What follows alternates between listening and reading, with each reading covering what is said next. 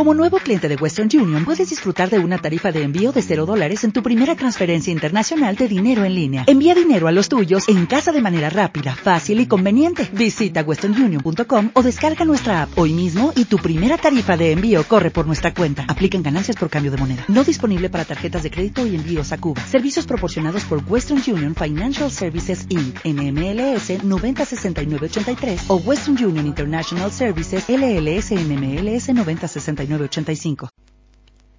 Padre, en el nombre de Jesús, me pongo en tus manos y te pido que guíes mi voz, mi palabra, mis dichos, porque voy a hablar del pecado y cuando se habla del pecado, todos, todos, todos empezamos a girar dentro de una misma rueda y en cualquier momento cualquiera de nosotros se podría estar predicando a sí mismo.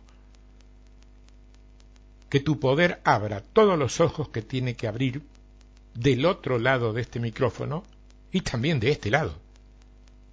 En el nombre de Jesús, así se ha hecho. Estar conscientes del pecado, ese es el título.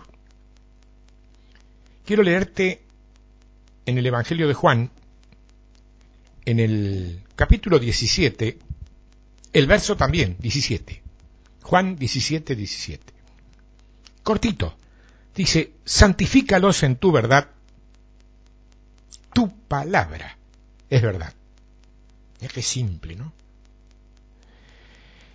Pero en esta ocasión tocaremos otro asunto delante del Señor, porque después de escuchar, ustedes seguramente se preguntarán, después de haber vencido, ¿se encuentra nuestra vida en la cumbre sin más posibilidades de progreso? Bueno, en este trabajo voy a hablar sobre lo que una persona debe hacer una vez que ha vencido. Muchos cristianos han vencido en realidad y Cristo es verdaderamente su victoria. Pero desconocen cómo mantener esta vida y entonces pronto vuelven a caer. Lo más inmediato que el cristiano debe esperar y anhelar, después de haber tenido o de haber obtenido la victoria, es que Dios lo libre de pecados específicos, de los pecados que lo han perturbado y asediado continuamente. Ningún cristiano que haya entrado en la experiencia de la victoria puede seguir cargando con ningún pecado en particular. El Señor ya nos salvó y ya es nuestra vida vencedora. Podemos decir, Señor, te alabo porque la victoria de Cristo ha venido a ser mi victoria. Y te doy gracias porque la santidad de Cristo ha llegado a ser mi santidad. Este es Cristo quien vive en nuestro lugar. Si un hermano estaba atado por su impaciencia, ponele, esa tiene que desaparecer. Otro hermano pudo haber estado lleno de, de, de, dudas y esas dudas pudieron haberle causado muchas molestias. A lo mejor pudo haber sido una persona muy, muy, muy locuaz y puede haberse sentido hasta desesperado por eso.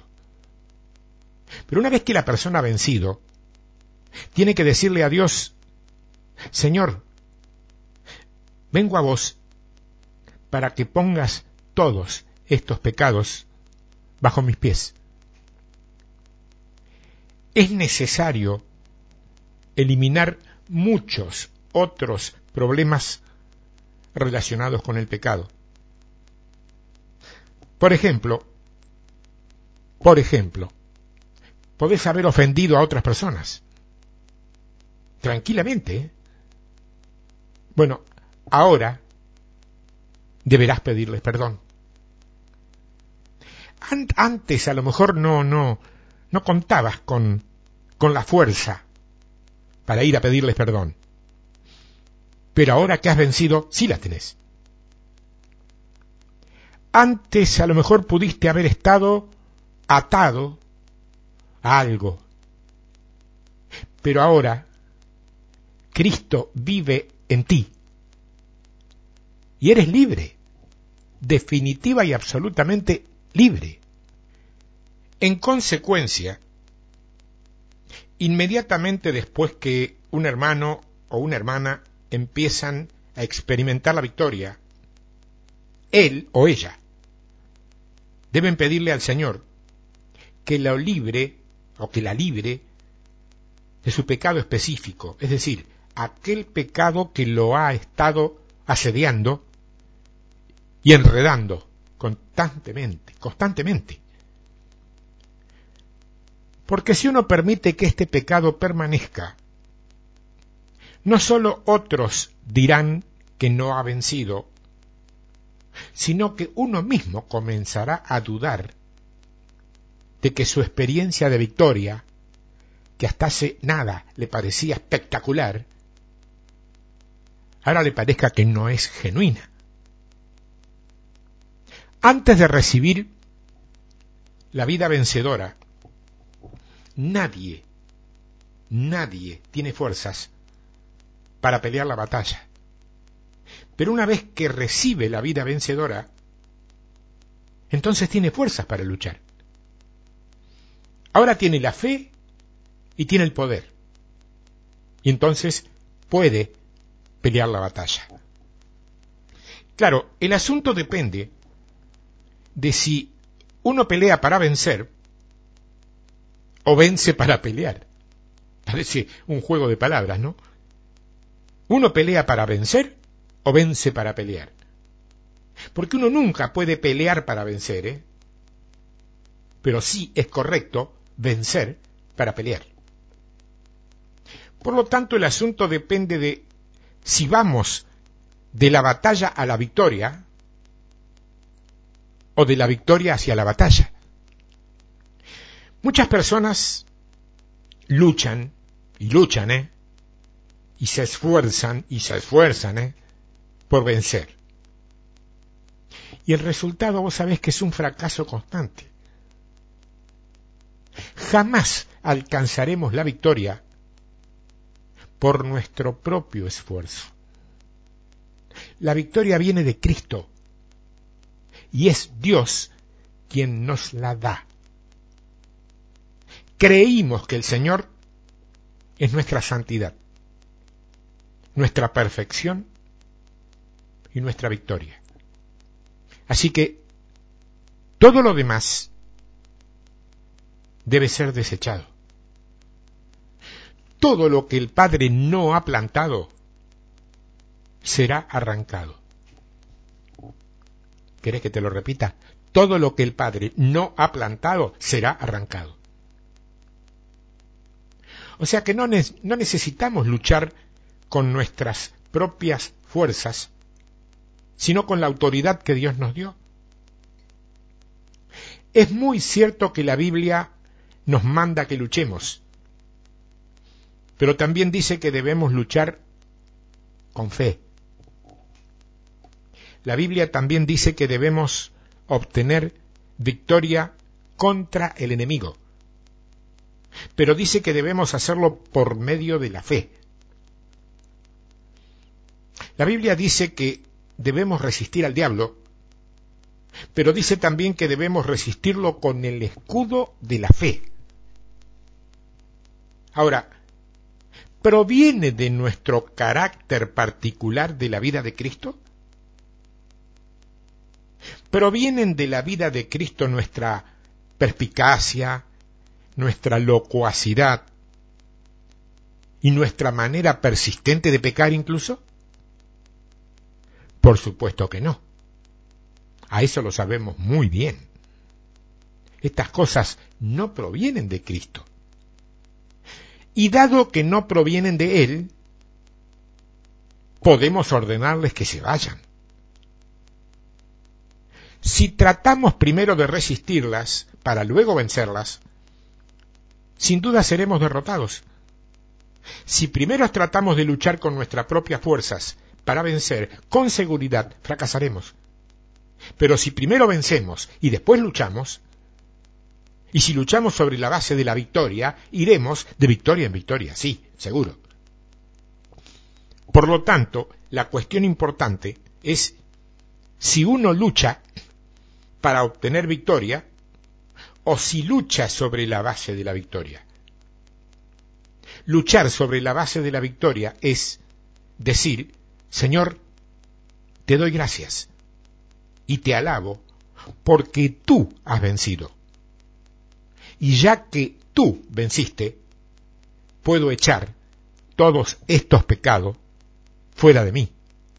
Ahora, después que el cristiano ha experimentado la vida vencedora, debe decir, te doy gracias Dios, puesto que Cristo es mi vida, estos pecados no deben permanecer en mí. Deben irse. Deben irse. Todo pecado que nos asedie incesantemente puede ser eliminado de inmediato.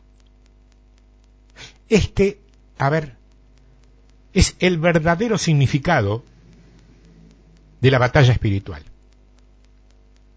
El pecado que nos ha asediado de continuo por mucho tiempo puede ser desarraigado de nosotros con solo un, un soplo. Esto es lo que significa la victoria.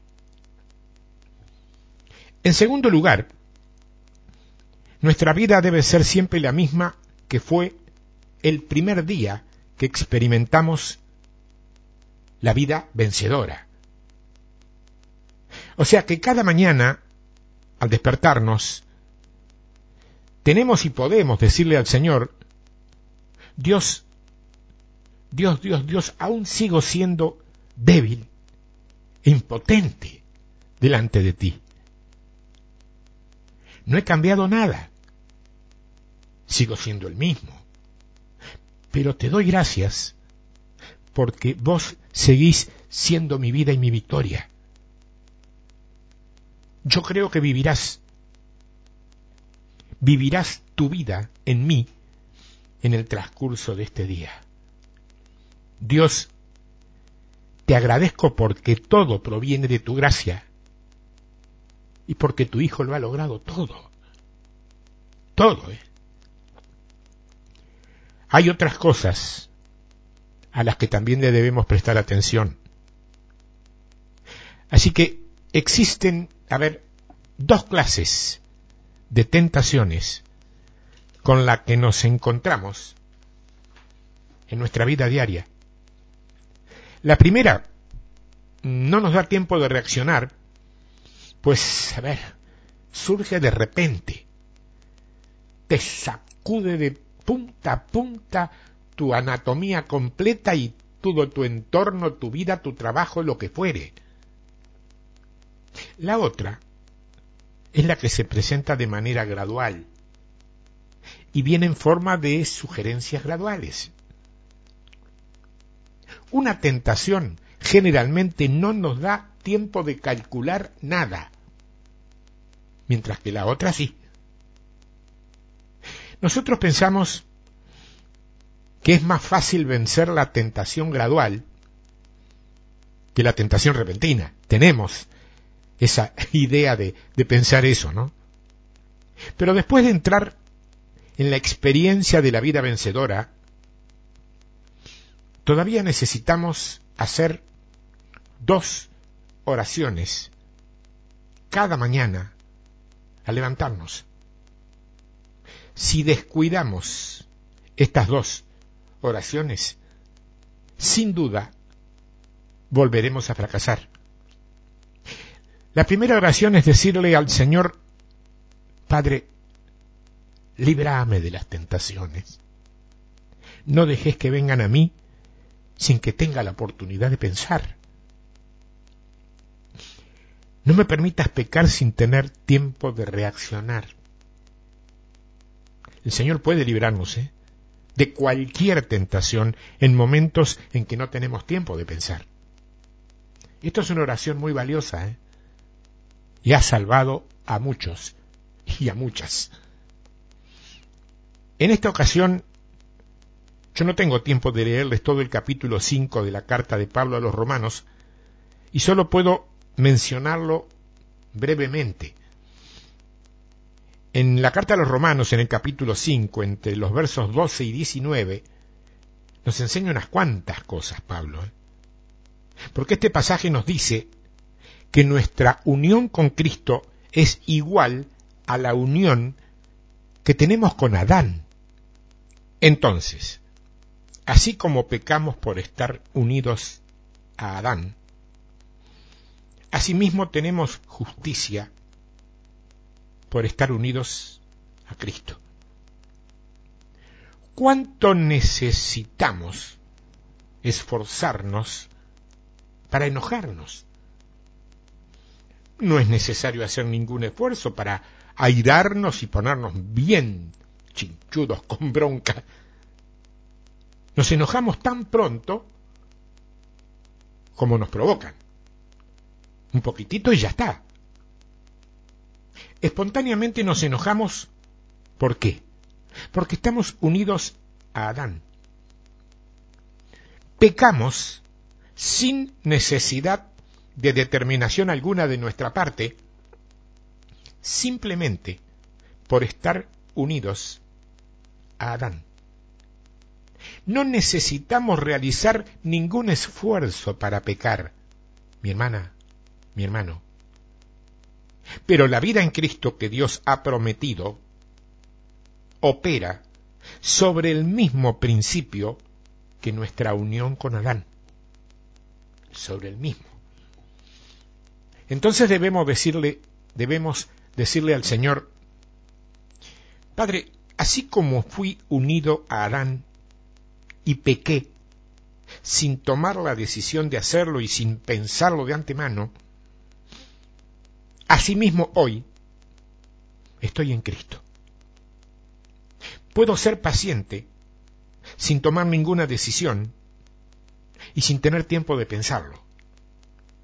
No necesito luchar por ser paciente. Acordate que estamos hablando del que se enojaba rápido. Es un modelo, porque esto sirve para todo. ¿eh? Tomé este porque es el modelo más elegante y que del otro lado, de todos los lados, choca menos. Pero hay otras cosas. Vos, yo y todos lo sabemos. Señor, decirle, en muchas cosas de las que me sobrevendrán en este día, yo no tendré oportunidad de reflexionar. Pero te agradezco y te alabo porque mi unión contigo es tan fuerte como mi unión con Adán. Cuando la tentación venga a mí hoy, cuando la tentación venga a mí hoy, cuando la tentación venga a mí hoy, vos podrás expresar tu mansedumbre, tu santidad y tu victoria por medio de mí. Aun si el incidente sucediera demasiado rápido como para pensar o para resistir. Bueno, si tomamos esta posición delante del Señor, yo creo que venceremos la primera clase de tentación. Todos los días, al despertarnos, Debemos creer que Dios puede librarnos de las tentaciones de las cuales no tengamos tiempo de pensar.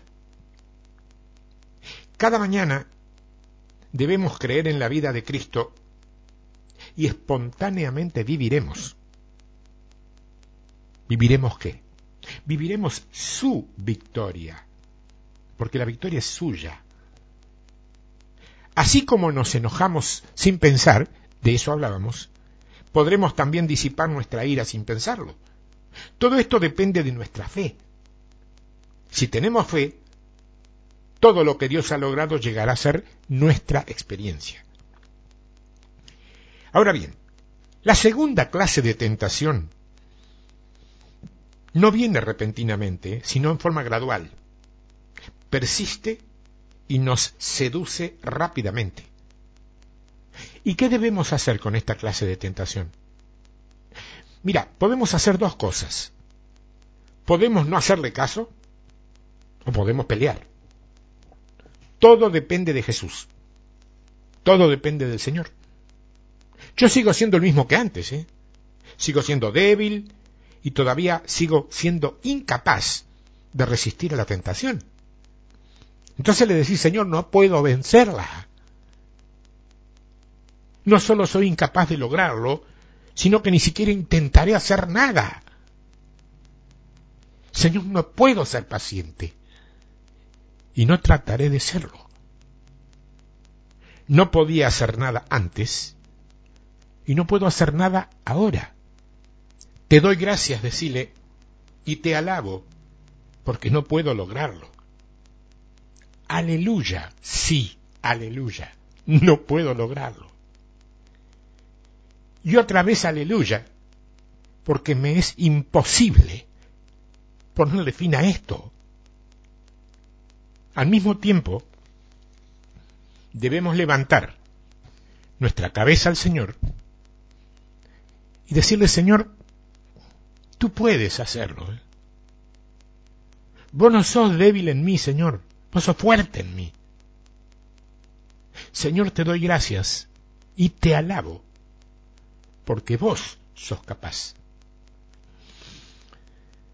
Hermanos, hermanas, amigos y amigas, que no les gusta del todo que los llame hermanos porque le parece muy religioso, lo acepto. Son mis hermanos, porque somos hijos del mismo padre, pero es tanta la mala costumbre de, de decirle hermano hasta los demonios dentro del templo que por ahí choca a algunos, ¿no? Bueno, si tomamos esta posición, las tentaciones se irán. Cuando nos esforzamos y luchamos contra las tentaciones, cuando nos esforzamos y luchamos contra las tentaciones, parece que se negaran a irse. Pero cuando declaramos que no podemos lograrlo y que Dios sí, y luego nos gloriamos en nuestras debilidades y en el poder de Dios, allí es cuando las tentaciones se van. Claro, algunos hermanos me preguntan si esto significa que no volveremos a pecar después de experimentar victoria?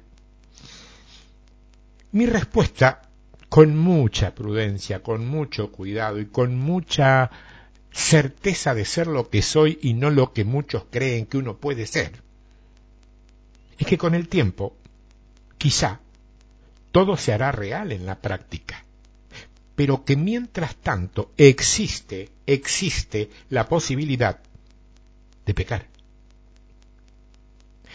Según la Biblia, ¿qué clase de vida debemos vivir? Porque la Biblia nos muestra que la vida de un cristiano es una vida de fe.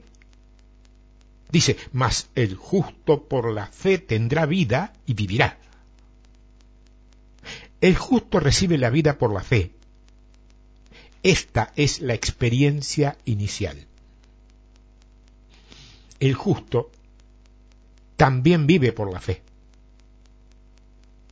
Esta es la experiencia continua.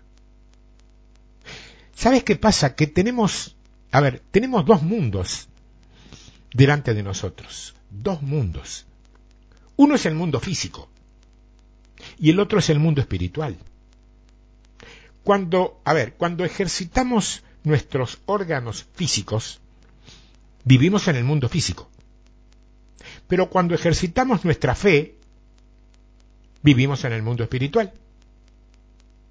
Cuando ejercitamos nuestros ojos para mirarnos a nosotros mismos, vemos que todavía somos pecadores.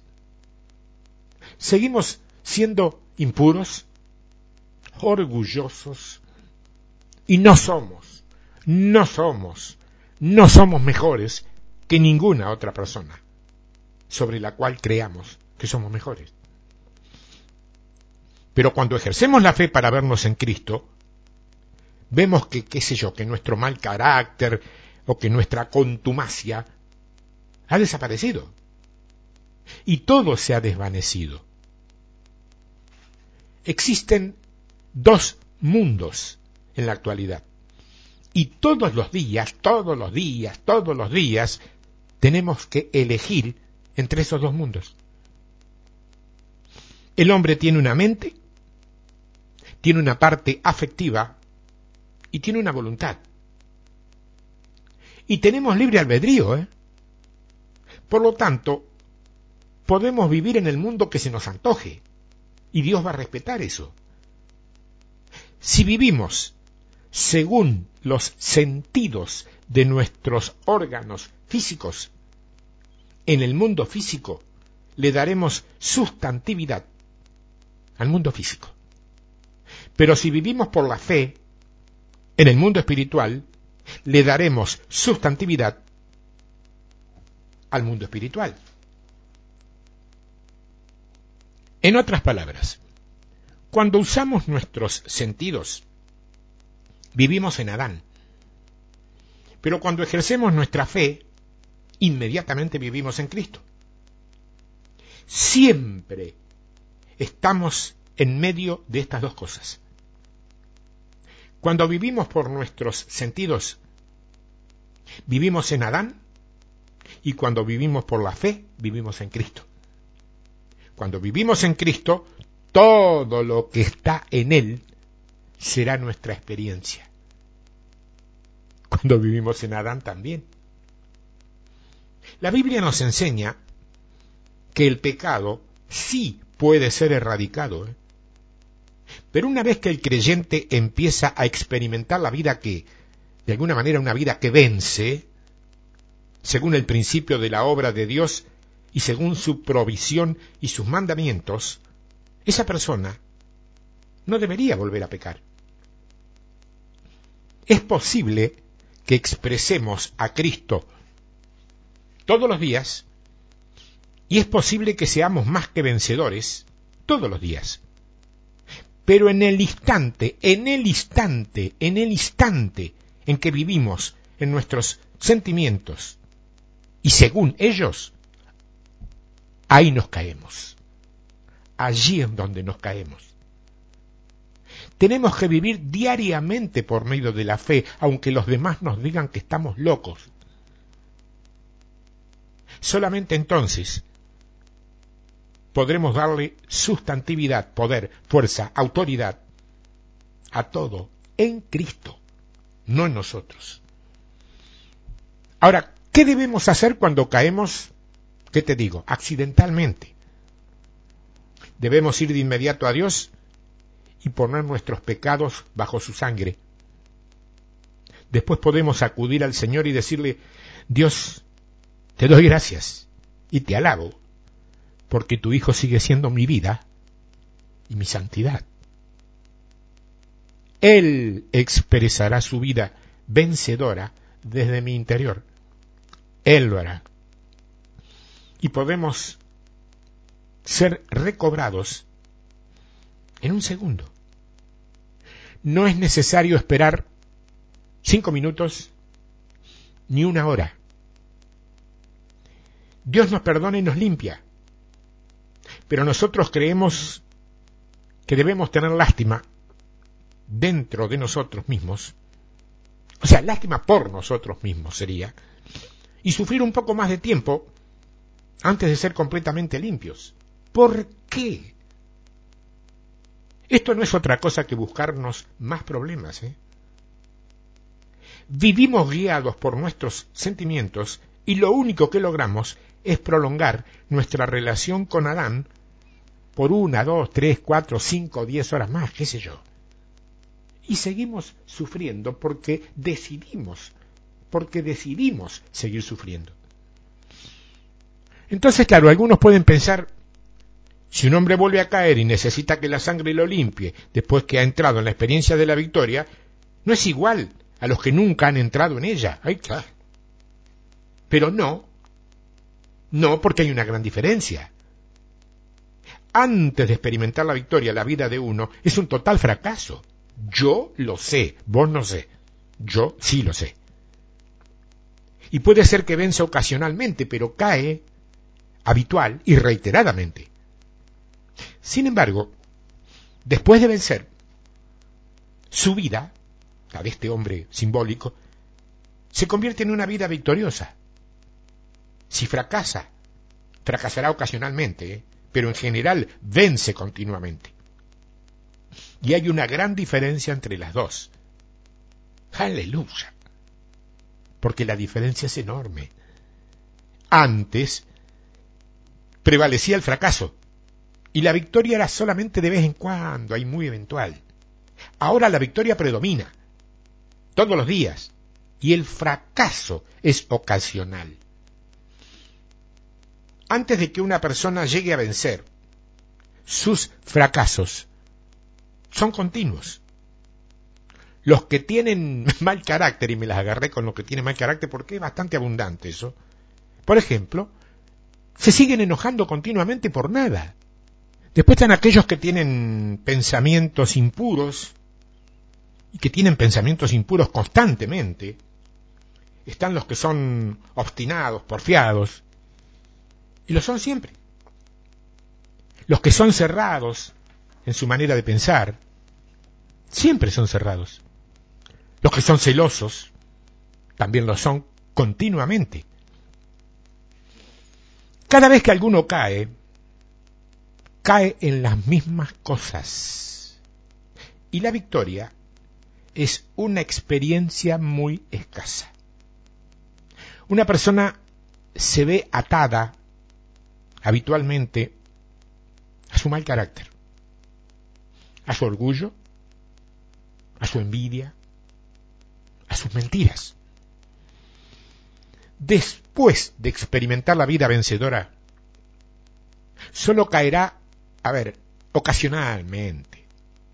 Y aún si cae, no va a cometer el mismo pecado.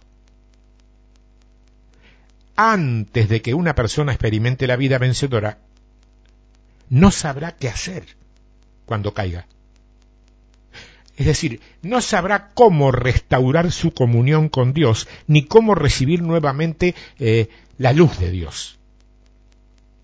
Entonces se sentirá como si estuviese en la base de, de, de, de, una gran escalera, sin saber cómo volver a subir. ¿Nunca te pasó que le pusiste un piecito arriba de un escalón en una escalera y, y te quedaste ahí con un pie abajo, otro arriba y te agarró como una especie de, de, de, de, de no sé qué que no te podías ni, ni para arriba ni... Bueno, eso tiene un nombre técnico, clínico, pero a eso me refiero como, como símbolo. Ahora, después de vencer, es posible que caiga de vez en cuando, pero en unos segundos tiene que ser restaurado, porque inmediatamente confesará sus pecados y será limpio. Y aquí llegué a un punto que todavía es neurálgico en la iglesia cristiana.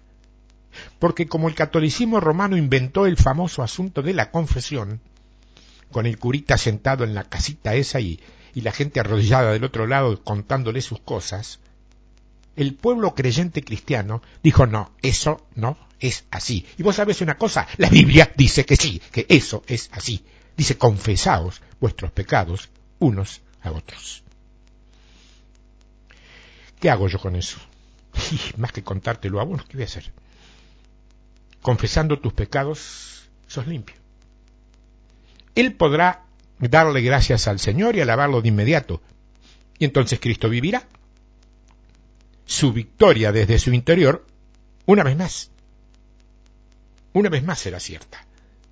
Esta es la gran diferencia entre vencer y no haber vencido. Yo quisiera que prestaran atención ustedes a lo que dice en la primera carta de Juan, en el capítulo 5, los versos 11 y 12. Allí dice, primera de Juan 5, 11 y 12, y este es el testimonio que Dios nos ha dado vida eterna, y esta vida está en su Hijo. El que tiene al Hijo, tiene la vida. el que no tiene al Hijo de Dios no tiene la vida. Habían visto esto antes, ¿no? ¿Cómo se nos da entonces la famosa vida vencedora? Se nos da en el Hijo. Está más que claro eso. Es imposible recibir una vida vencedora por otro medio que no sea por el Hijo. El que tiene al Hijo tiene la vida. No dice el que tiene la mejor doctrina o el que tiene mejor templo o el que tiene eh, más linda banda de, de alabanza. No, no, no, no. El que tiene al Hijo tiene la vida. El que no tiene al Hijo de Dios no tiene la vida. Por más que tenga lo que vos quieras. Cuando Dios nos da a su Hijo, no solamente nos da una receta médica, nos da el doctor mismo. Dios no nos da meramente la vida. Él nos da la vida en su Hijo. Tener una vida vencedora no es simplemente un asunto de recibir la vida, sino de recibir al Hijo de Dios. Por lo tanto, cuando nuestra relación con Cristo por algún motivo no es correcta, surgen los problemas. Una vez que dudemos de la fidelidad de Cristo y de sus promesas, tendremos problemas en nuestro interior. Dios no nos da la paciencia, no nos da la mansedumbre, no nos da la humildad, independientemente de Cristo. Él nos da la paciencia, nos da la mansedumbre y nos da la humildad en Cristo, en su Hijo. Tan pronto surge algún problema en nuestra relación con su Hijo, perdemos la victoria. Y es por esto que necesitamos tener la debida relación con Cristo todos los días, pero todos los santos días. Entonces, todos los días debemos decir, Señor, tú eres mi cabeza y yo soy un miembro tuyo, Señor. Tú sigues siendo mi vida, mi santidad. Si ponemos la mirada en nosotros mismos, no encontraremos ninguna de estas cosas. Pero si nuestra mirada se vuelve a Cristo, lo tendremos todo. Todo, ¿eh? Esto es fe. De allí que no podemos aferrarnos a la santidad, a la victoria, a la paciencia, ni la humildad aparte de Cristo. Una vez que tenemos a Cristo, tenemos la santidad, la victoria, la paciencia y la humildad. Pues sabes que hay un viejo proverbio que dice, mientras permanezca verde la montaña, no escaseará la leña. Dios no nos da la leña, nos da la montaña. Mientras la montaña esté ahí, habrá leña. Nosotros creemos que el Hijo de Dios vive en nosotros, ¿no? Bueno, la causa principal del fracaso de muchos cristianos es que viven por sentimientos y no por fe. Voy a modificar esto, porque no quiero ponerme en la posición del, del inmóvil o del omnipotente por allá arriba como generalmente usamos los ministros. Voy a repetir lo mismo. Nosotros creemos que el Hijo de Dios vive en nosotros. La causa principal del fracaso de muchos de nosotros los cristianos es que vivimos por sentimientos y no por fe. Ahora sí, cuando caemos, no significa que todo lo que hayamos experimentado hasta ese punto haya quedado anulado o se haya perdido. Solo significa que algo ha fallado en nuestra fe. Nunca debemos pensar que una persona tiene que caer después de haber vencido. Antes de vencer, antes de vencer, tenemos que caer. Antes de vencer. Dios quiere que caigamos. Y que caigamos, ¿qué te digo? Miserablemente. Pero después de vencer, ya no tenemos que caer. Y aun cuando caigamos, esos fracasos tienen que ser solamente ocasionales. Cuando estamos en Adán y nos sentimos fríos, insensibles, impuros, significa que en realidad estamos fríos, insensibles e impuros. Pero cuando estamos en Cristo, debemos decirnos a nosotros mismos que tenemos santidad y victoria. Todo lo que afirmemos tener, lo obtendremos. Finalmente, examinemos lo que significa crecer. Estamos de acuerdo en que después de vencer, tenemos que seguir creciendo.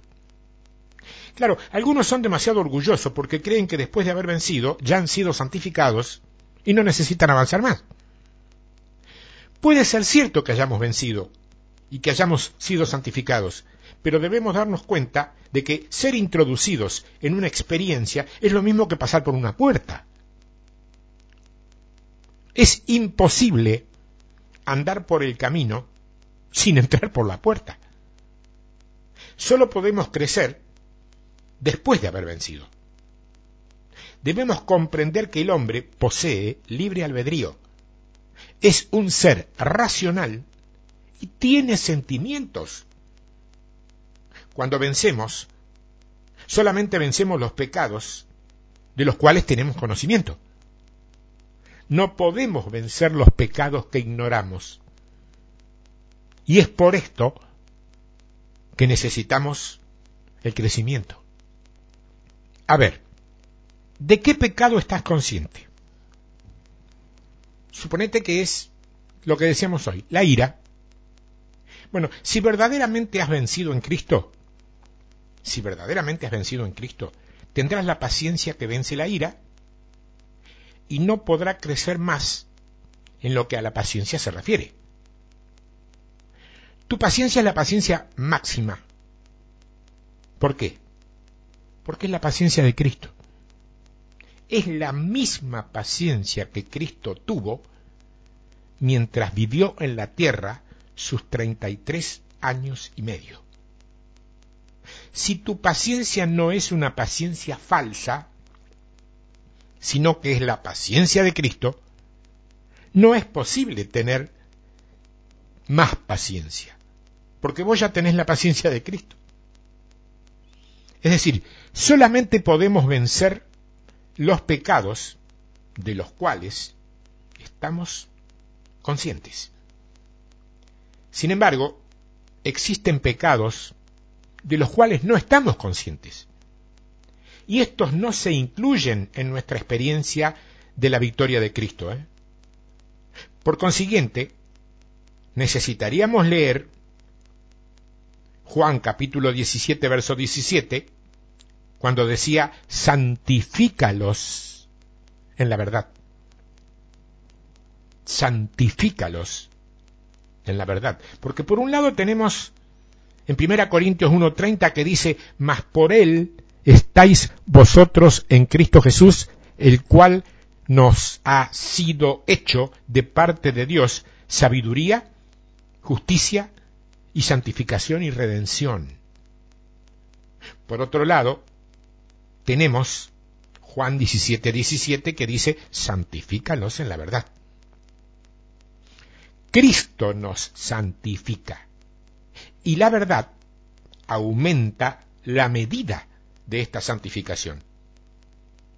Yo pregunto, ¿hay algún hermano que conozca toda la Biblia desde el día de su salvación? No.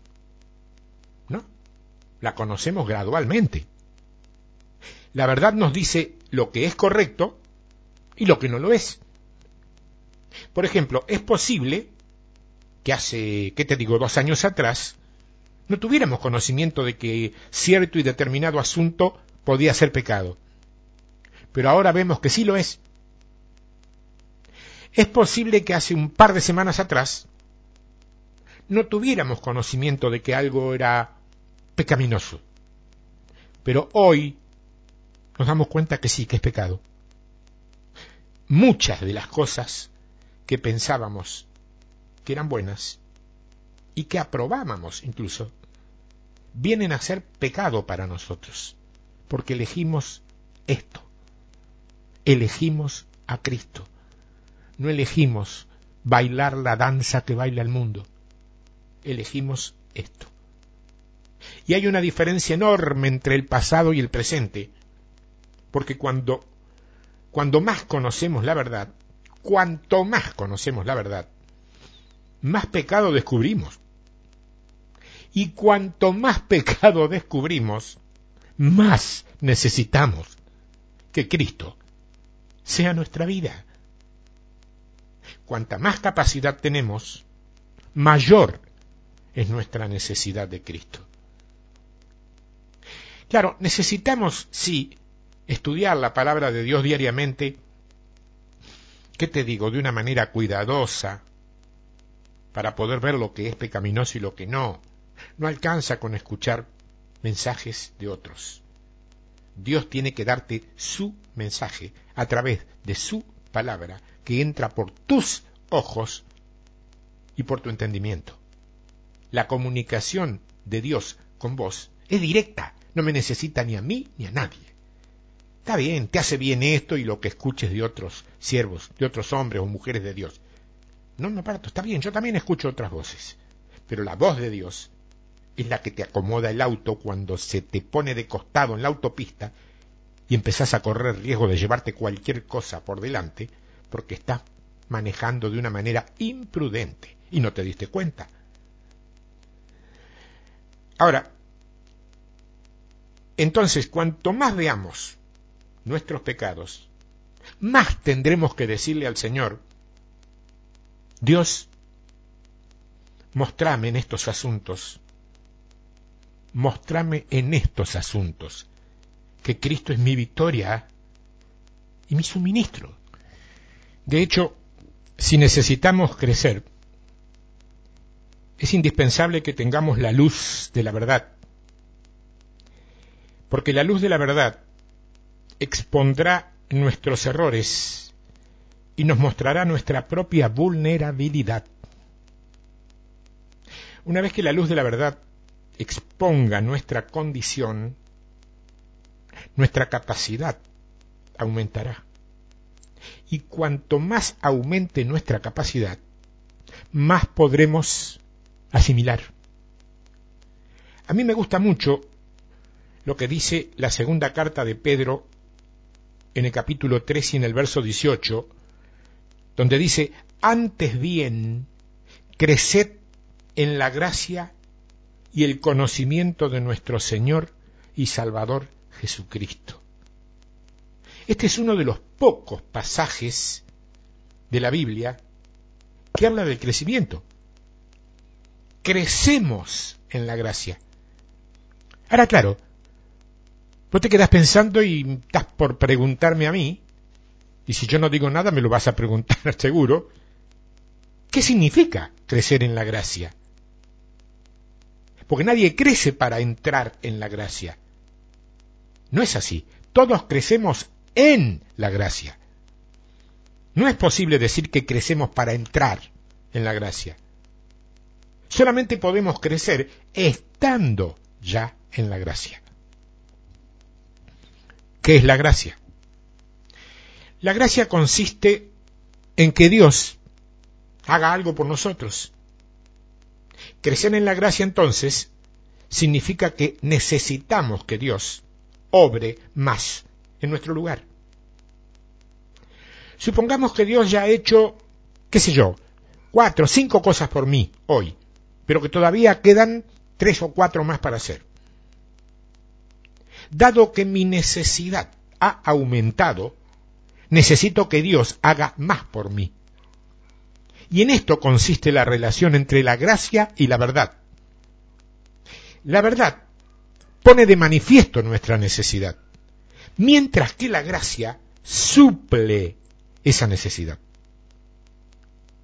La verdad nos muestra dónde está nuestra escasez mientras que la gracia llena este vacío. Aleluya.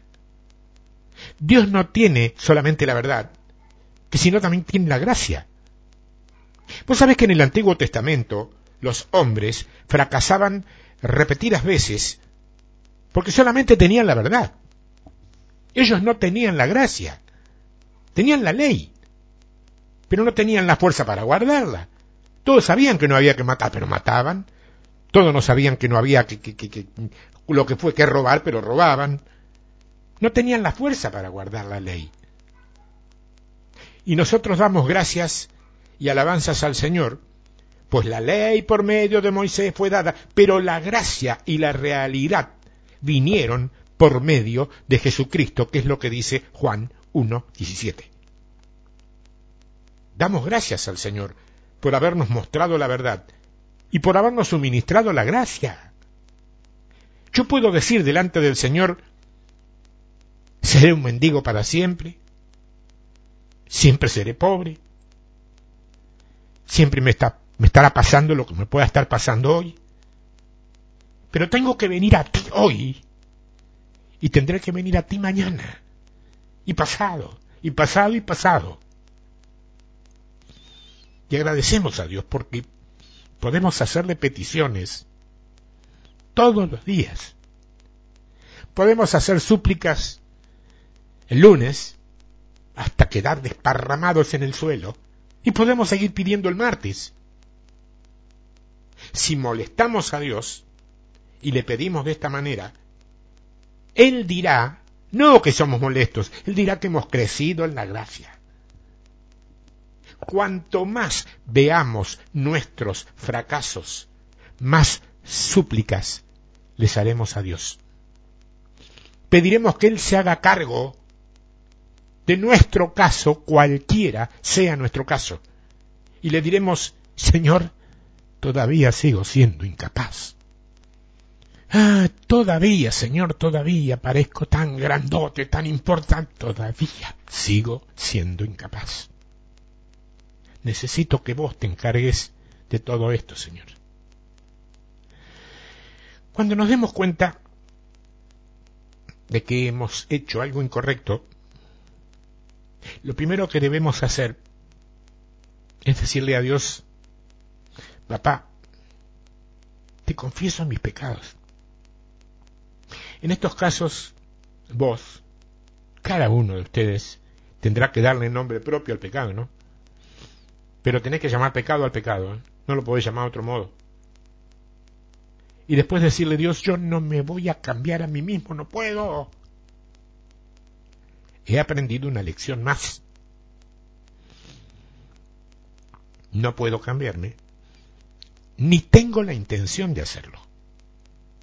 Yo te agradezco porque esta es otra oportunidad para gloriarme en mi debilidad. ¿Quién no la tiene? Ustedes me están escuchando, cada uno en distintos lugares donde quiera que estén, y saben que tienen una, por lo menos, debilidad sin arreglar. ¿Qué creen? ¿Que los que estamos del otro lado no? ¿Quién te vendió la figura del ministro omnipotente que está en algunos casos aparentemente por encima de Dios mismo? ¿Quién te vendió eso? Yo te doy gracias, Dios, porque vos podés hacerlo. Y te doy gracias porque podés quitar mi debilidad ahora en el nombre de Jesús. Cada vez que nos gloriemos en nuestra debilidad, el poder de Cristo extenderá tabernáculo sobre nosotros.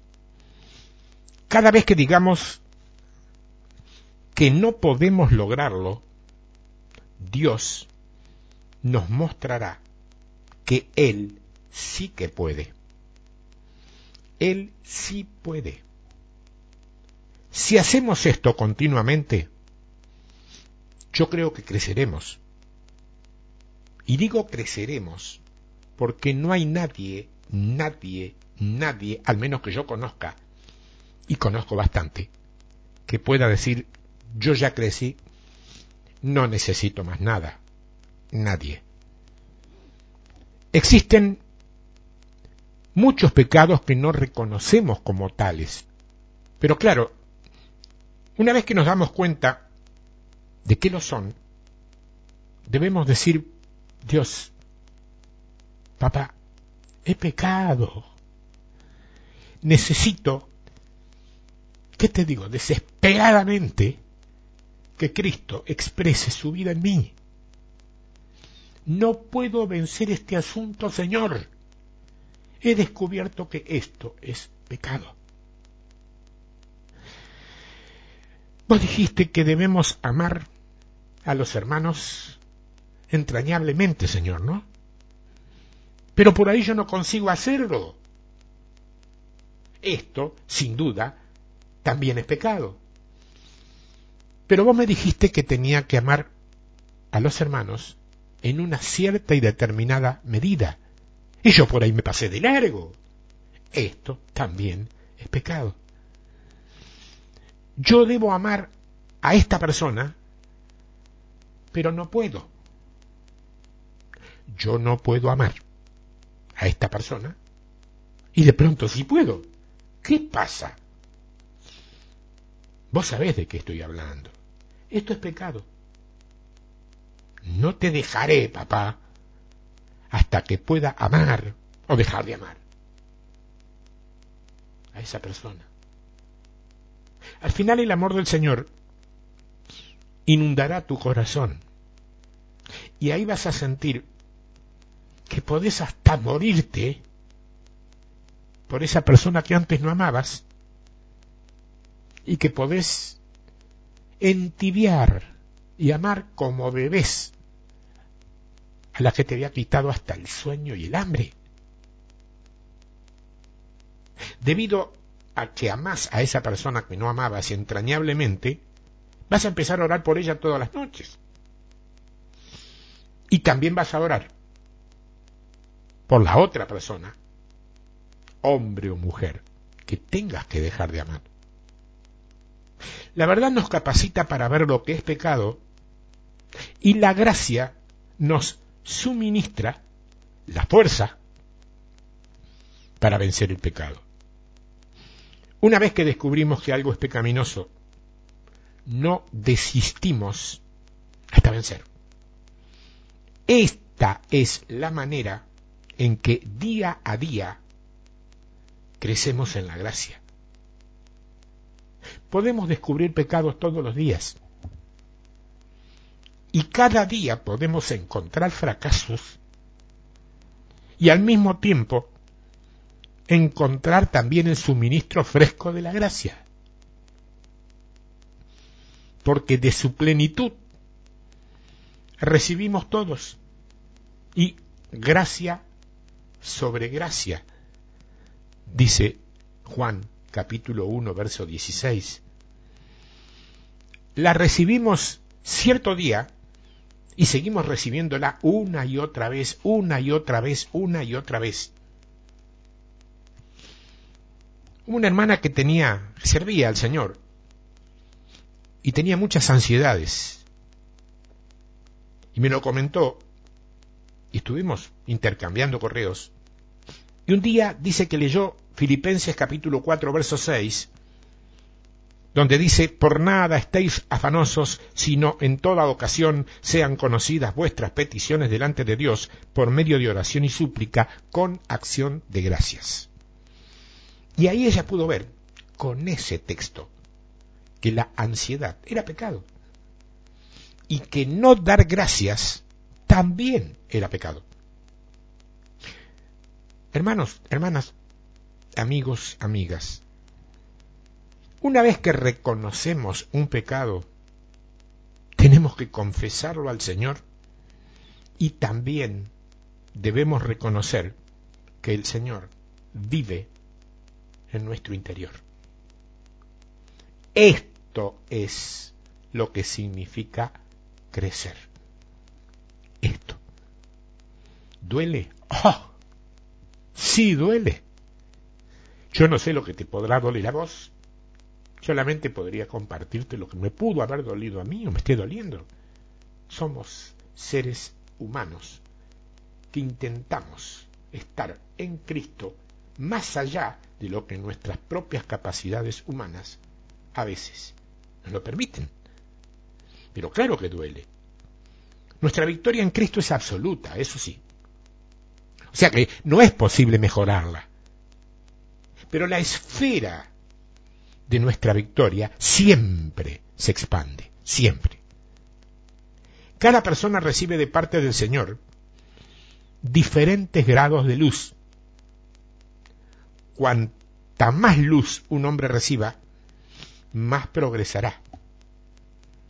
Cuanto más una persona esté consciente de cierto pecado, mayor será la provisión que reciba de parte de Dios. Y cuanto menos luz reciba de parte del Señor, menos suministro recibirá.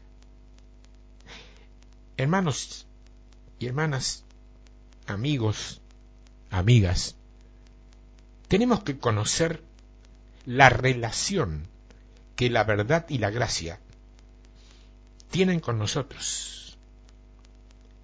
Yo espero que todos le digamos a Dios todos los días, Señor, no puedo lograrlo, ni tengo la intención de lograrlo, de hacerlo siquiera. Todos los días tenemos que orar al Señor pidiéndole que nos dé luz y gracia. Y es posible que fallemos accidentalmente, pero podemos ser restaurados en un segundo. Si hacemos esto día tras día, nuestro crecimiento sobrepasará nuestras expectativas, porque será el trabajo exclusivo de Cristo. Esta es la salvación plena. Esto es lo que vos me estás pidiendo cuando me decís que querés escuchar la voz de Dios. Esto. Delante del Señor y en el nombre de Jesús es mi obligación de ministro del Señor decírtelo ahora. Él nos está guiando hacia adelante. Satanás no podrá hacernos nada más. ¿Por qué? Porque Cristo ya venció. Cristo ya venció. Te lo tengo que decir otra vez. Cristo ya venció. Estar conscientes del pecado. Quiero que entiendas, mi hermanita, mi hermanito, mi amiga, mi amigo, vos, vos, ¿eh? Esto lo hice con mi corazón en la mano, quebrado en el espíritu, porque tomo conciencia de lo que está pasando cada uno de ustedes. Me permite el Señor vivir en mí lo que hoy están viviendo ustedes. Y se me desgarra el alma a la par de lo que se les está desgarrando a ustedes por lo que fuere. Entonces puedo hacer esa empatía espiritual, puedo ponerme en lugar de ustedes y puedo orar al Señor en el final de esto. Nunca lo hago, pero hoy sí para que Él ponga su mano poderosa sobre cada uno de nosotros, y acá no incluyo, soy uno más, y decirle, Padre, en el nombre de Jesús, vos conocés mi corazón, vos sabés qué hay de bueno, qué hay de regular y también qué hay de malo en él. Yo te pido que en este día, en el nombre de Jesús, cimentes lo bueno que hay, remuevas lo regular y saques en el nombre de Jesús todo lo que no te da gloria de mi corazón. Porque mi corazón es engañoso, porque mis sentimientos a veces están por encima de la fe que tengo que tener en tu palabra y en tu presencia. Gracias Señor porque sé que lo hiciste ya, conmigo primero, con vos que me estás escuchando ahora, hoy antes que cualquiera de los otros, a lo mejor porque fuiste la primera, y que el Señor se mueva en tu vida como realmente estás destinada a que lo haga, para hacer definitivamente lo que proféticamente te digo, en el nombre de Jesús, más que vencedora, más que vencedor en Cristo Jesús. Amén. No tengo más. No tengo más que esto, me di entero. ¿eh? Hoy te puedo garantizar que me di entero y te diste cuenta de eso. Te puedo dejar mis correos tiempo de victoria arroba hotmail.com, tiempo de victoria arroba yahoo.com.ar. ¿Qué sé yo? Escribime, decime, no sé, no sé. Pero algo esto hizo dentro tuyo. ¿eh? Y quiera Dios que así haya sido, porque estar conscientes del pecado es el primer paso para no repetirlo. Y no repetirlo es un enorme paso para la glorificación de su nombre en tu vida, nada menos. Dios te bendiga, te amo. En el nombre de Jesús, te amo. Hasta la semana que viene, si Dios quiere.